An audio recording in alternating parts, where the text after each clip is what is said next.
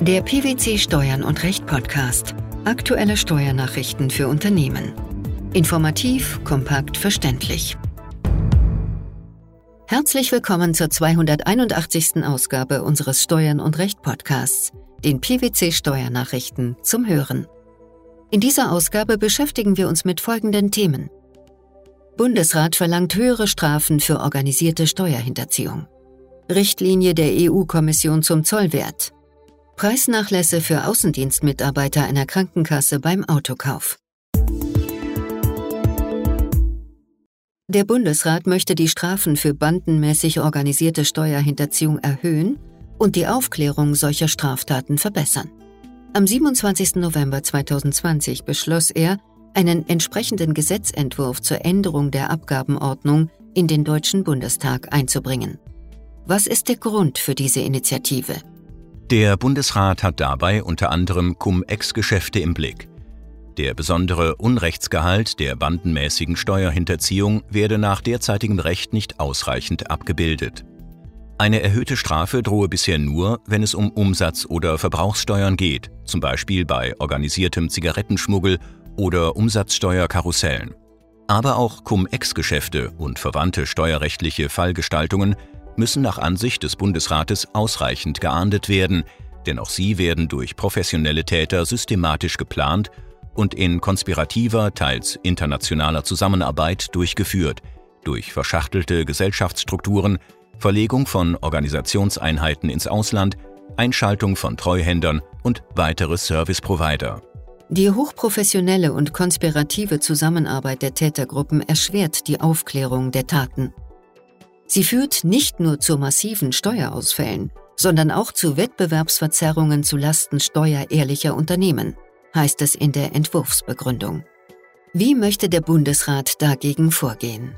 Der Bundesrat schlägt vor, im Regelbeispiel des Paragraphen 370 Abgabenordnung die Einschränkung auf Umsatz- oder Verbrauchssteuern zu streichen und durch den allgemeinen Begriff Steuern zu ersetzen. Über den Verweis auf den Straftatenkatalog des 100a Strafprozessordnung wären dann auch erweiterte Ermittlungsmethoden möglich, zum Beispiel Telefonüberwachung. Wie geht es jetzt weiter? Der Gesetzentwurf wurde der Bundesregierung zugeleitet, die eine Stellungnahme dazu verfasst und anschließend beide Dokumente dem Deutschen Bundestag zur Entscheidung vorlegt. Feste Fristvorgaben gibt es hierfür nicht. Der Zollwert stellt die Bemessungsgrundlage für Einfuhrabgaben dar. Zum 17. September 2020 veröffentlichte die EU-Kommission eine überarbeitete Version der unverbindlichen Richtlinie zur Ermittlung des anzuwendenden Zollwerts, welche sowohl den EU-Zollbehörden als auch den Wirtschaftsbeteiligten bei der Zollwertbestimmung helfen soll. Was ist hierbei wichtig? Von erheblicher Bedeutung ist insbesondere die Auffassungsänderung, dass in bestimmten Fällen ein Verkauf innerhalb der EU im Rahmen der Transaktionswertmethode als Zollwert angemeldet werden muss. Die EU-Kommission folgt somit der bereits bestehenden Auffassung der deutschen Zollverwaltung.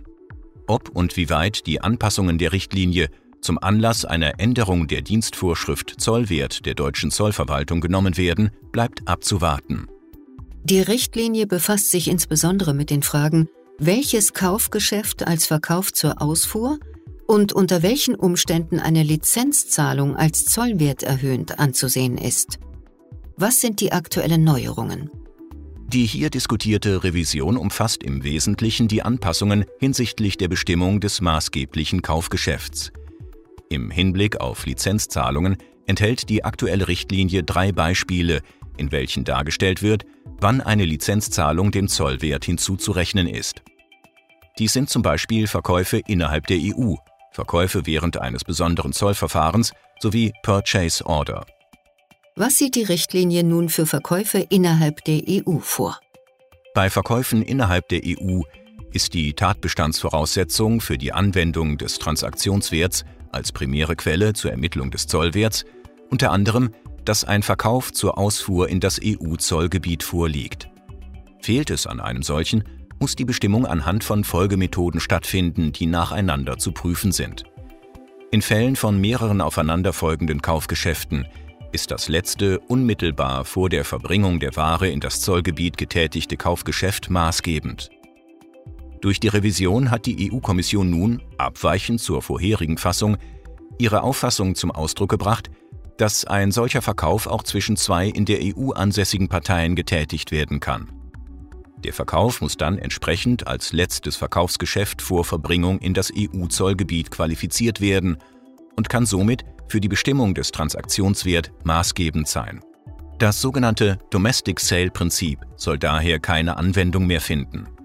Die deutsche Zollverwaltung hat diese Auffassung bereits vor Veröffentlichung der EU-Guidance vertreten. Was ist mit Verkäufen während eines besonderen Zollverfahrens? Für Verkäufe, die stattfinden, während sich die Ware in einem besonderen Zollverfahren befindet, beispielsweise der Lagerung in einem Zolllager, stellt die EU-Kommission klar, dass das Kaufgeschäft als Transaktionswert heranzuziehen ist, welches der Einfuhr und nicht der Überlassung zum zollrechtlichen freien Verkehr am nächsten kommt. Sofern also vor Einfuhr in das EU-Zollgebiet und Überlassung zum Zolllagerverfahren ein Verkauf stattgefunden hat, ist dieser Verkauf auch bei der Überführung aus dem Zolllagerverfahren in den zollrechtlich freien Verkehr der EU in zollwertrechtlicher Hinsicht heranzuziehen. Auch diese Auffassung findet sich bereits in der aktuellen Dienstvorschrift der deutschen Zollverwaltung zum Zollwert. Der dritte Punkt befasst sich mit Bestellungen. Was steht hierzu in der Richtlinie? Im Hinblick auf die in der Praxis weit verbreitete Purchase Order, also die Bestellung, stellt die EU-Kommission klar, dass eine solche nicht die Grundlage für die Bemessung des Zollwerts darstellen kann, da sie zivilrechtlich lediglich als Willenserklärung des Käufers zu werten ist und der maßgebliche Kaufvertrag erst durch die Annahme des Verkäufers zustande kommt. Mithin ist also das Vorliegen einer Handelsrechnung für Zwecke der Anwendung des Transaktionswerts maßgebend. Was bedeutet die Revision der Richtlinie zum Zollwert für die Praxis? Neben der Richtlinie zum Zollwert stellt die Dienstvorschrift zum Zollwert der deutschen Zollverwaltung ein weiteres wesentliches Hilfsmittel zur Bestimmung des anzusetzenden Zollwerts dar. Sowohl die Richtlinie zum Zollwert der EU-Kommission als auch die Dienstvorschrift zum Zollwert der deutschen Zollverwaltung entfalten für die Wirtschaftsbeteiligten keinerlei rechtliche Wirkung. Die Dienstvorschrift Zollwert ist jedoch intern für die deutsche Zollverwaltung verbindlich. Vor dem Hintergrund der genannten Änderung der Richtlinie zum Zollwert durch die EU-Kommission ist nicht mit signifikanten Anpassungen der aktuellen Dienstvorschrift zu rechnen, insbesondere deshalb, weil die angesprochenen Kernänderungen nunmehr im Einklang mit der Dienstvorschrift zum Zollwert stehen. Bereits zum jetzigen Zeitpunkt dürfte die Richtlinie Unternehmen jedoch ausreichend Anlass geben, zu prüfen, ob, insbesondere wenn Zollverfahren in anderen EU-Ländern erfolgen, gegenüber der Zollbehörde der zutreffende Zollwert angegeben wird.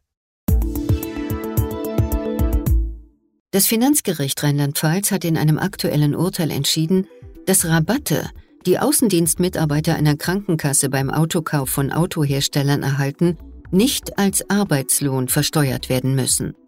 Welcher Sachverhalt lag zugrunde? Die Klägerin ist eine Krankenversicherung, bei der zahlreiche Außendienstmitarbeiter angestellt sind. Bei einer Lohnsteueraußenprüfung wurde festgestellt, dass die Krankenkasse bei verschiedenen Autoherstellern als Großkunde Rabatte erhielt, die durch Zusatzvereinbarungen auf Pkw-Käufe von oder für ihre Außendienstmitarbeiter ausgeweitet wurden. Die Rabatte wurden von einigen Herstellern nur unter bestimmten Bedingungen eingeräumt, beispielsweise eine Untergrenze der dienstlichen Nutzung, bei deren Nichteinhaltung die Rabatte zurückzuzahlen waren. Die Versicherung wollte für den Rabattvorteil keine Lohnsteuer anmelden und abführen, weil sie die Auffassung vertrat, dass die Vergünstigung nicht aus dem Arbeitsverhältnis stamme. Die Kfz-Händler hätten sich vielmehr aus eigenen wirtschaftlichen Gründen einen zusätzlichen attraktiven Kundenkreis gesichert. Das beklagte Finanzamt qualifizierte die Rabatte hingegen als Zuwendung eines Dritten, die durch das Dienstverhältnis veranlasst und daher Arbeitslohn seien. Hiergegen klagte die Krankenversicherung erfolgreich vor dem Finanzgericht Rheinland-Pfalz. Das Gericht entschied, dass das Finanzamt die Rabatte der Autohersteller zu Unrecht der Lohnsteuer unterworfen habe, weil sie keine Einkünfte aus nicht selbstständiger Arbeit darstellten. Wie fiel die genaue Begründung aus? In der Rabattgewährung der verschiedenen Autohersteller an die Außendienstmitarbeiter der Klägerin liege kein steuerpflichtiger Arbeitslohn durch einen Dritten vor, weil die Preisnachlässe unter Berücksichtigung der Gesamtumstände des Einzelfalles nicht durch das mit der Klägerin bestehende Dienstverhältnis veranlasst gewesen sein. Dass die Außendienstmitarbeiter verpflichtet gewesen seien, die Fahrzeuge in einem bestimmten Umfang dienstlich zu nutzen, spreche zwar für ein gewisses Interesse der Klägerin an der Rabattgewährung, dieses Interesse der Klägerin werde aber bei wertender Betrachtung der Gesamtumstände vom eigenwirtschaftlichen Interesse der Automobilhersteller überlagert. Welche Argumente führten die Richter für diese Einschätzung an? Im normalen Geschäftsverkehr würden auch andere Großkunden und insbesondere bei Sonderaktionen auch vielen Endverbrauchern Sonderkonditionen eingeräumt, was erkennen lasse, dass die Preisnachlässe der Automobilhersteller in erster Linie ihrem eigenwirtschaftlichen Interesse dienten. Auch im vorliegenden Fall sei es den Automobilherstellern bei der Einräumung der Rabatte für Außendienstmitarbeiter der Klägerin ersichtlich vor allem darum gegangen, ihren Umsatz zu steigern und den für sie attraktiven Kundenstamm von Außendienstmitarbeitern, die zu den sogenannten Vielfahrern gehörten, an sich zu binden. Die Außendienstmitarbeiter hätten auch keinen arbeitsvertraglichen Anspruch auf den im Rahmenvertrag zugestandenen Rabatt beim Neuwagenkauf gehabt. Ist die Streitfrage damit abschließend geklärt? Die Revision hat das Finanzgericht nicht zugelassen. Es wurde jedoch nicht Zulassungsbeschwerde beim Bundesfinanzhof eingelegt. Höhere Strafen für organisierte Steuerhinterziehung, die Richtlinie der EU-Kommission zum Zollwert sowie Preisnachlässe für Außendienstmitarbeiter einer Krankenkasse beim Autokauf. Das waren die Themen der 281. Ausgabe unseres Steuern und Recht Podcasts, den PwC Steuernachrichten zum Hören. Wir freuen uns, dass Sie dabei waren und hoffen, dass Sie auch das nächste Mal wieder in die PwC Steuernachrichten reinhören. Steuerliche Beiträge zum Nachlesen finden Sie in der Zwischenzeit unter blogs.pwc.de slash steuern und Recht.